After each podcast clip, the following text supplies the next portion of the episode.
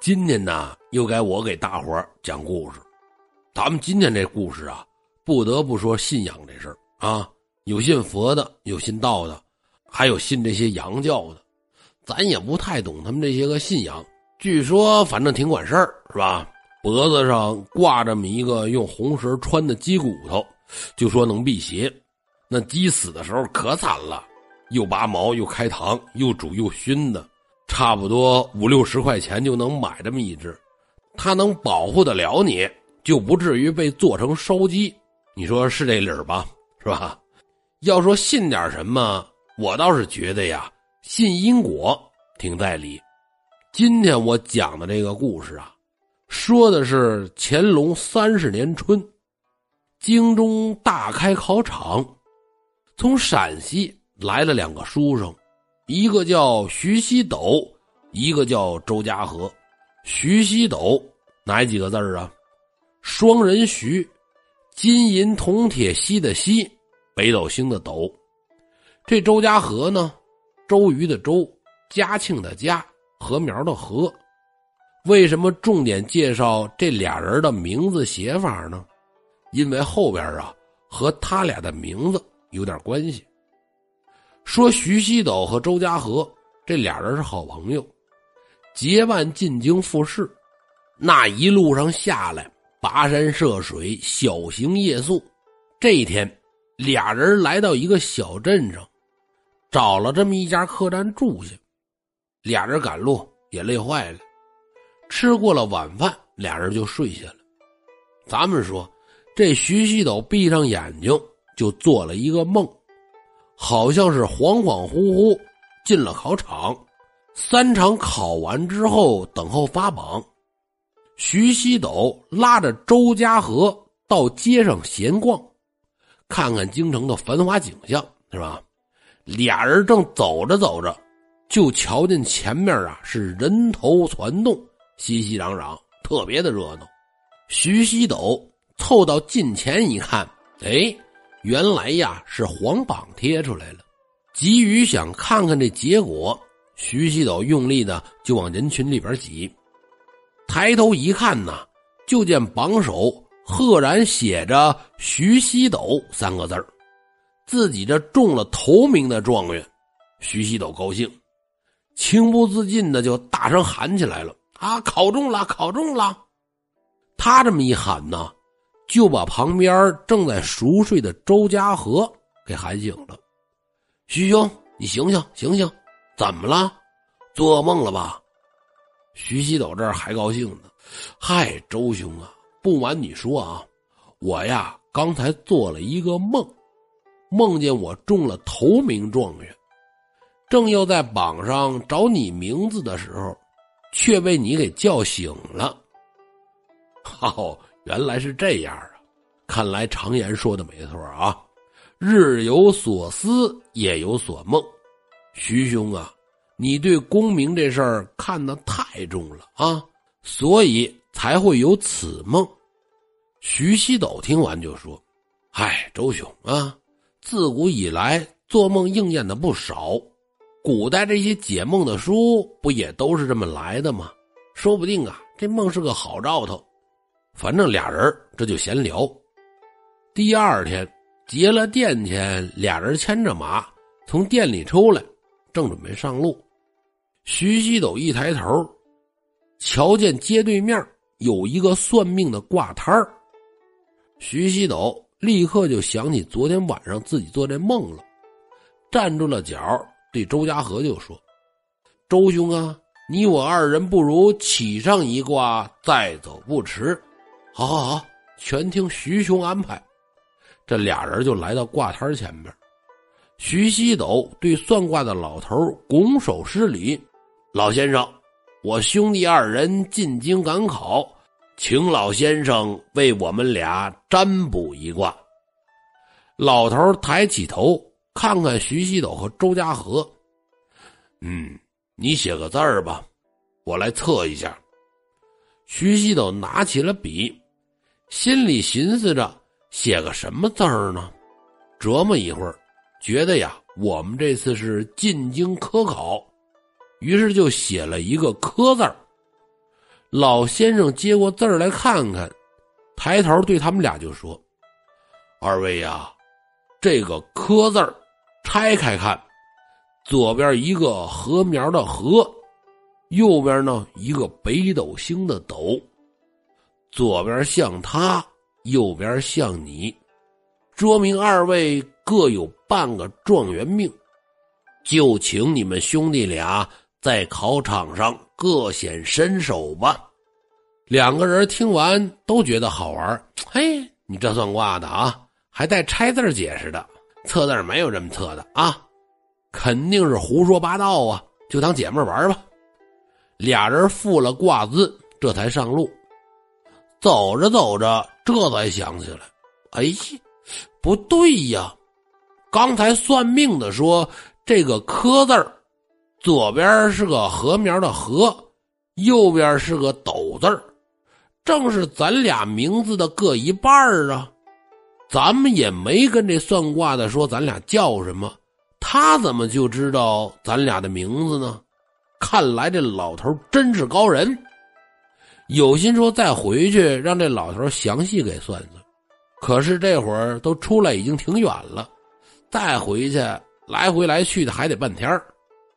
得继续往前走吧，又走过这么几个村庄，两个人得穿过一处少有人烟的树林就在这时候，从旁边的树林里边传出了小孩的哭喊声：“救人呐！快救人呐！”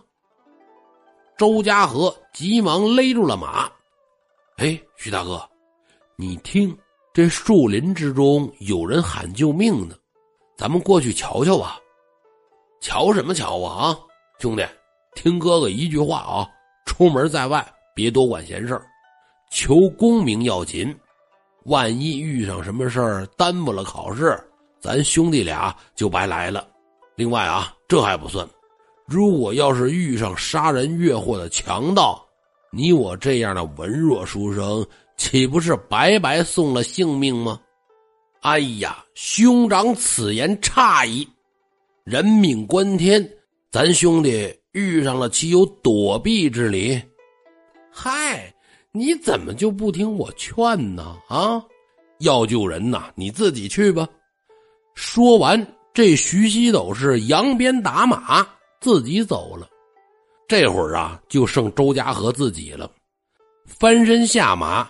直奔呼救声传来的方向，到这之后，发现一个女子吊在一棵歪脖树上，是手脚乱蹬。这是刚上吊啊！树下呢，一个小男孩在那哇哇的哭。周家河一看，心里就明白了，急忙上前把这上吊的妇人救下来，平平稳稳的放在地上。救下来的这女人呐。已经奄奄一息了，再耽误一会儿，这人就得死。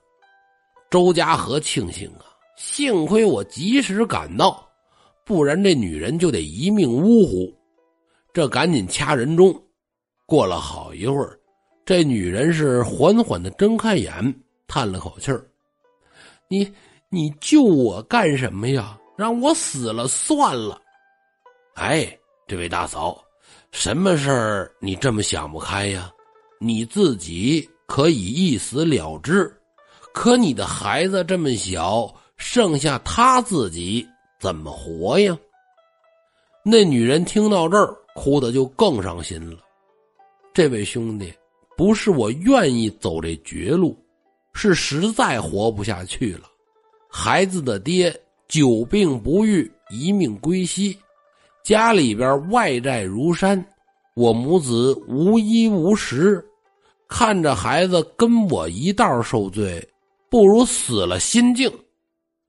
听了女人这么说，周家和这才明白怎么回事哦，原来如此。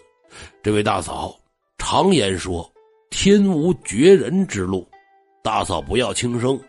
看在孩子骨肉之情的份上。你无论如何也得活下去，这么的啊！我是进京赶考的举子，身上呢银两虽然不多，但我可以自己省着点给你们母子一些暂时度日，等度过了难关，日子呀慢慢会好起来的。周家和说着，从搭链里边拿出了十两银子，送给了富人。咱们说，那十两银子可忒不少了啊！穷人家一辈子都没见过整块的银子。女人拉着自己的儿子，跪在周家河的面前：“恩人呐，我谢谢您。”我们母子来生是变驴变马，也要报答您的大恩大德，还请恩人留下姓名。周家河把姓名告诉了母子，又吩咐这母子：你们多保重，一定要撑着活下去，把孩子抚养成人。咱们书说简短，周家河辞别了母子俩，小行夜宿，终于在开考前赶到了京城。